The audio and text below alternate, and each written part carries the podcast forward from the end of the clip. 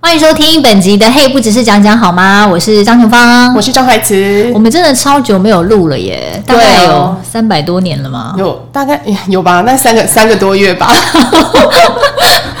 我觉得这个疫情真的是，老实说，我自己的心情啦，我自己的心情就是，我觉得我蛮崩溃的。哦，为什么？我已经快受够了，因为这个不是三个月，这个疫情是三年了。从有这么久了，有从二零二零年初就开始了，嗯，然后现在已经二零二零嘛，然后二零二一、二零二二，然后现在已经二零二二的，就是一波一波，你知道吗？嗯、病毒不断的变异、变异、变异，然后后来台湾一开始。就是挡掉，然后后来又变成是大爆发，然后现在又变成什么 B A B A 什么的，对，然后你就会想说，哎，到底有完没完？然后可是呢，现在感觉就是大家与与病毒共存，那到最后，我我是觉得说，其实很难躲掉啦，因为有医生分析说，未来十年内每一个人都可能会得过一次新冠病毒，但是是不同变异株哦，它就是变成是一个，就每一个我们都要得一次，是不是？有医生这样分析啊？那也太可怕了。而且重点是你得过之后，你还没有无敌星星哦。没有啊，没有啊，你就是还是一样要继续防疫，你知道吗？你知道我们公司有一个编辑啊，两个月内得两次，都是同样的 Omicron 吗？还是嗯嗯、欸，好奇怪哦，不是同一种，它比较可以免疫掉。所以我们后来证实就是没有办法免疫。因为他真的是两个月内两次，因为他是本公司，就是应该说我们我们那一层楼最早染疫的人，嗯，然后他也是最早第二次染疫的人，所以我觉得他可能本身是免疫力比较差之类的。可是他第一次完全没有任何症状，哎，真的哦。对啊，好啦，我觉得其实就是这样子，大家现在已经渐渐的可以用平常心去看待。这件事情，可是我觉得心里的压力是一直都会有的，尤其是你家里有老人跟小孩的人，嗯，你一定是不可能太放松嘛，不会像年轻人一样，就是照喝啊，照去夜店，照玩啊，因为那个就是很。那个就是说，我只要对我自己负责就好嘛。对。可是现在就不是啊，现在就是你要有有小孩的人，妈妈都会比较担心一点。所以我觉得这个压力其实大家也不要忽视哦。像我上次听、嗯、呃 Melody 他的那个 podcast，然后我觉得他也就讲的很好，他就说其实。呃，身体上的病是一种病，但是我觉得心理上的压力，其实大家也不要就是说好像忽视掉了，因为你心理压力大，嗯、你也会影响到你自己的身心健康。没错，而且免疫力也会比较不好。对啊，所以要怎么样去调试这个心情，我觉得是我们这个后疫情时代要做的。嗯，没错。啊、那其实我本身是已经染疫过了啦，所以我后来就有点仗势自己染疫过，有点不怕。后来看到隔壁同事。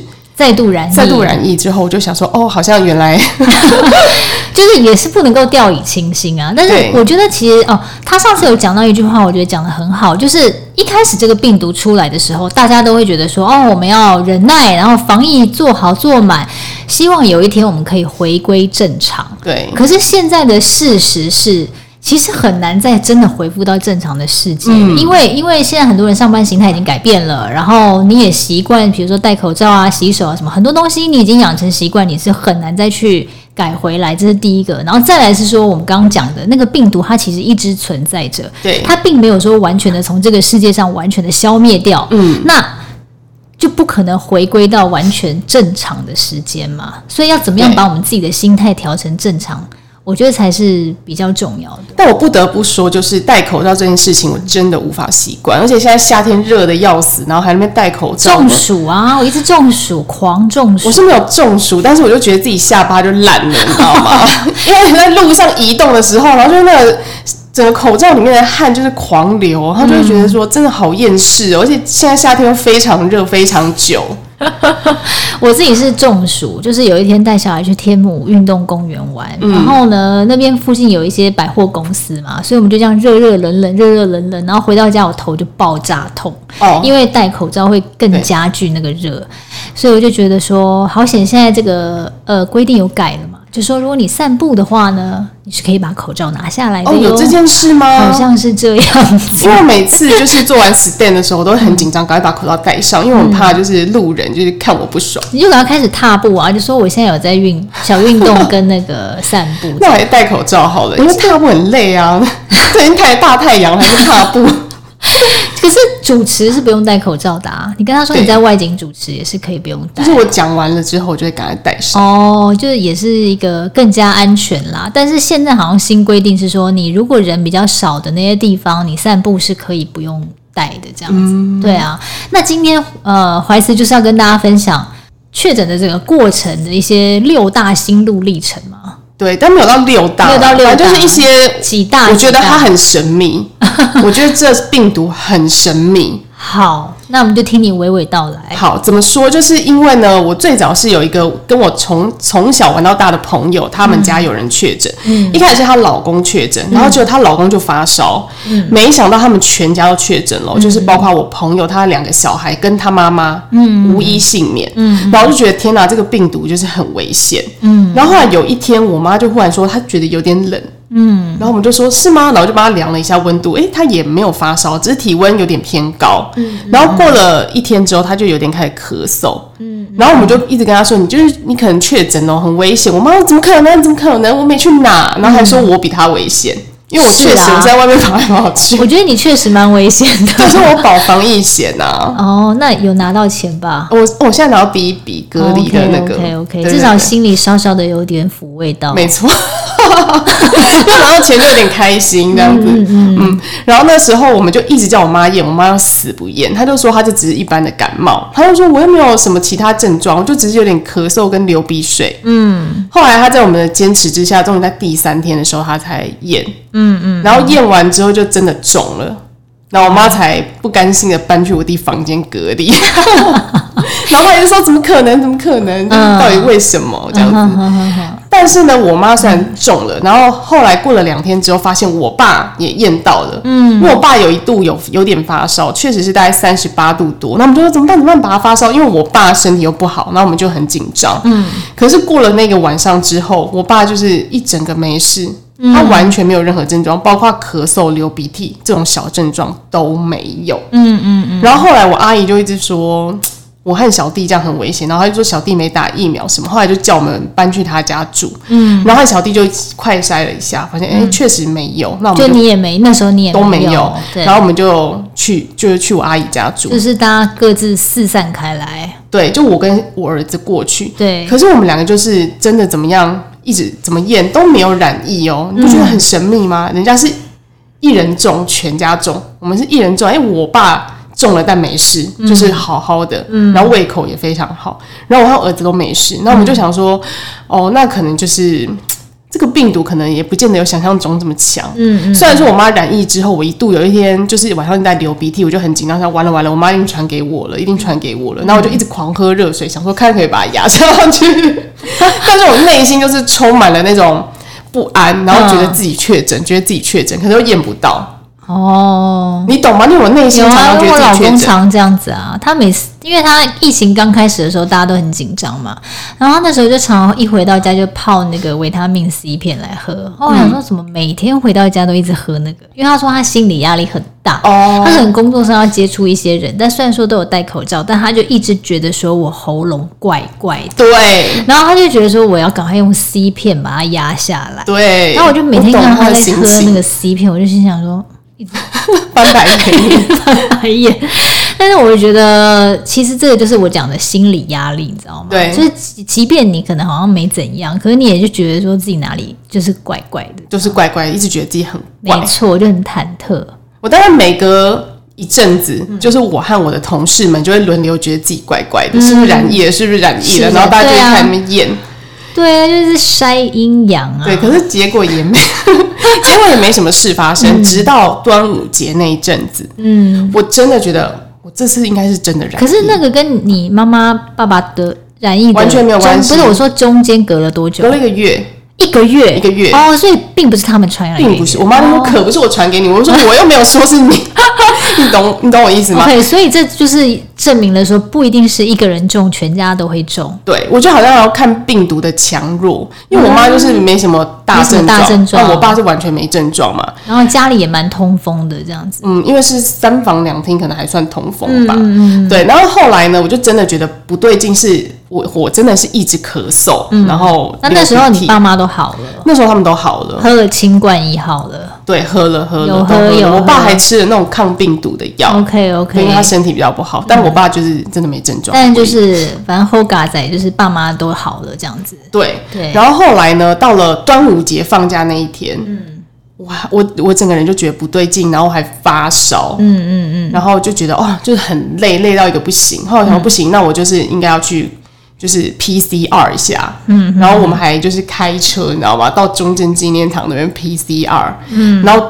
但你那做完，因为你那时候快筛是没有，我那时候快筛已经有验出来了。所以你就想要再去确认一下。对。而且又要领保险，所以要 PCR。其实对 因为比较不会啰嗦的，哦，就是这就给他一个确认，可是，在那个这一天之前，我每天验都验不出来，哦。因为我就是验不出来，所以我只好去上班。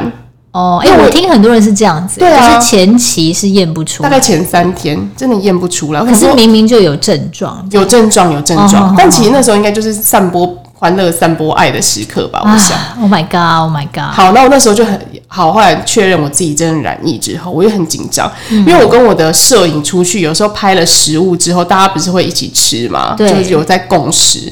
然后呢，我坐在那个采访车里面，驾驶就坐在我的隔壁，然后这边就 一直咳嗽，所以你应该有传染给他吧？他们两个都没事。他后来也没事，没事，而且我还传讯息问我摄影说：“你真的没染疫吗？你有没有验？你有没有每天验？”他说：“我跟你讲，我已经搓到快要到后脑勺了。” 他说都没有，他说没有因为我不想领保险嘛。所以应该是他们可能抵抗力也蛮好的。这个东西真的很诡异，是不是很也许他平常有在运动啊，或是说他平常可能就是一个抵抗力非常强的人，所以他也未必会中这样子。对，哦但是我其实跟小弟还算蛮有接触的，虽然我染疫，但他有时候还是会硬要就是打开门看一下我在干嘛，嗯，还然后跑进来找我讲两句话之类的，可是他还是没，他还是没中，所以我觉得小弟应该身体算是身强体壮的一个好孩子，这一点我值得蛮蛮开心的，蛮开心的，是不是？对，值得开心，值得开心。但我就觉得很奇怪啊，就是真的不晓得他染疫的那个。那个那个标准点到底是到底什么是什么？那你后来也症状都还好吗？其实我那时候大概就是前几天在狂咳嗽，嗯然后那天发烧，隔天之后还是有点咳，之后就都还好，就还好对，哦都没什么大症状，就觉得快热死了这样。我是听有人说他喉咙就是很痛很痛，像被刀割这样。有些人说什么针刺啊什么之类的，我想说有那么严重吗？但好像每个人症状都不同啦。对啊，所以我觉得你这个染疫，你你你们家整个这个这样听下来，我觉得真的是这个病毒很难抓到这个要点到底在哪。好像要看病毒它你中的这一株它强不强的感觉。就是就我的观察，像我朋友，她是因为她老公不是有发烧嘛，然后症状非常剧烈，嗯，所以他们全家的症状几乎都这样。哦，因为可能是你中的那个病毒株没有到那么的强，是不是？我觉得是，我们自己明明就没什么专业知识，一直在那边脑补给大家。对，因为我觉得传染给我的人一定也是症状不明显，否则我怎么可能会不没发现他染疫了？嗯，因为我根本不知道是谁传染给我的、啊，这件事情实在是太诡异了，对不对？很神秘，对，很神秘啊。我跟很多染疫的朋友们讨论，大家都觉得这件事情太神秘了，而且大家也会有一个疑问点是说，我到底是在哪一个 moment 染疫的？对，那这个部分呢，我就必须要跟怀慈说一下了。我会觉得说，是不是就是你有时候没有消毒到手机的部分？因为据据我的观察，就是大家手洗手啊，或者戴口罩都蛮勤的。可是手机这部分，我觉得有很多人都不会狂用酒精喷，然后他可能就是会洗完手再划一下手机，然后一不小心就是又弄到自己。哦，这一点我个人是觉得有没有可能是这样？但是我自己就是很、嗯、我很疑惑啦，我自己一再疑惑的是这个点。我确实是没有什么在消毒手机，是不是？是是哦，那你要说勤洗手呢，也还好。我个人是已经洗手洗到富贵手的一个状况。我没有，就是可能会譬如说走进什么卖场，我就喷一下酒精这一类的，哦、但不会一直洗手。我的，我觉得我的状况有稍微，我的警戒心有越来越降低。就是我以前是那种狂弄狂弄，然后我现在可能就是说，哦，如果我有酒精消毒过，我还是敢拿东西给小孩吃，因为我就会觉得说，好，我手手应该是已经干净了。可是，一开始我都不相信我的手是干净的，我都一直觉得说：天哪，这上面应该有超多病毒的。天哪，你这这个心理压力真的非常的大，心理压力真的好大哦！谁来救救我啊？拜托，真的。你现在已经渐渐好转了，可是听听说，就是医生不就推估八月底可能又会爆发 BA 五的那个大疫情。大家要出去玩，赶快趁现在哦！现在确实疫后复苏非常非常的剧烈哦。对啊，对啊，我觉得其实就是大家也。呃，怎么讲？有点习惯了这样的感觉，所以呢，嗯、就是大家也会看一下，说，哎，最近的氛围是怎么样？然后我我是不是可以在在这段时间赶快呃出去放松一下啦，或什么的？我觉得其实这都是好的，都是正面的，至少你不会让自己一直压抑在家里这样。一直压抑在家里面，真的会发疯。因为不管怎么样，你的生活还是要继续过下去。对啊，所以有时候我就就会觉得说，好吧，那我们就是用正面迎击的那个心态去面对，就不能再一直逃避了，很难再逃避。所以大家现在也在讨论的是说，要不要帮小朋友打疫苗这件事。我今天看新闻，好像很多小朋友开始打疫苗了，因为就是那个 BA 五的关系，再加上开学也是有点近了，这样子。哦，诶，不是已经开学了吗？还没啊，现在是暑假。我看很多人都已经开学了耶，嗯，因为他们什么课辅班啊，什么之类吧。一般正常公立学校的学生是还没有开学的。哦，那呃，其实我之前也是看蛮多人会问说，哎，到底要不要给小朋友打疫苗啊？可是像呃我们政府嘛，还有很多的呃医生，他们也都是宣导说应该是要打，打疫苗。那我自己是有问我的一些朋友，因为我朋友可能也都是有小孩。那我的朋友，我问了一轮之后呢，发现一半一半哦。对，他们是说，比如说家里有两个小孩的，他老大会打，老二还是先看看，先不打，因为老二可能比较小。嗯，那也有朋友是说，我都不打，我都不打，就是觉得没有什么太多的意义。对对对，那有些人会就是觉得说，哎，有疫苗我就要打啊，就是本来就是怎么可能不打这样子？嗯，就是本来。这东西就是好的，那我当然打了多一层防护，这样子。那如果你小孩可以打了，你要让他打吗？其实我小孩已经可以打了，现在已经有两岁的儿童疫苗了。因为莫德纳是从半岁开始。哦，是哦。对对对对对对对，所以。前阵子不是就已经有开放了吗？这我倒是没注意耶。对啊，然后我自己，但我其实没有任何的专业背景啦，嗯、所以这只是我自己个人心里面的想法。我就有上网去查，那呃，当然很多是持正面的意见，可是、嗯、呃，因为我就是妈妈，然后妈妈就是会担心比较多，所以有一个说法是说，因为。mRNA 疫苗啊，它其实是针对最初最初的那个病毒去研发的，也不是什么 Omicron，也不是 BA 都不是。那再来就是说，它其实是去骗欺骗你的免疫系统的一种疫苗，好像是说就是把它把把那个疫苗一点点打进你的身体，让它自己产生抗体。嗯、对对对对对，对所以呃，我就是想说，哎，我是不是要？等我小朋友再大一点，就是说可能他免疫系统再成熟一点之后再打。嗯、可是其实我真的不是很懂啊，我只是就是纯粹是一个妈妈担心的心理，然后我就一直很纠结，因为我其实原本已经帮他预约了，可是那、哦哦、对，可是那天我没有去，因为我在想说，其实他前阵子才刚打完一个他例行的疫苗，我就想说，哎、欸，不要那么密集这样子，对啊，我相信很多妈妈也会担心啦，但是呃。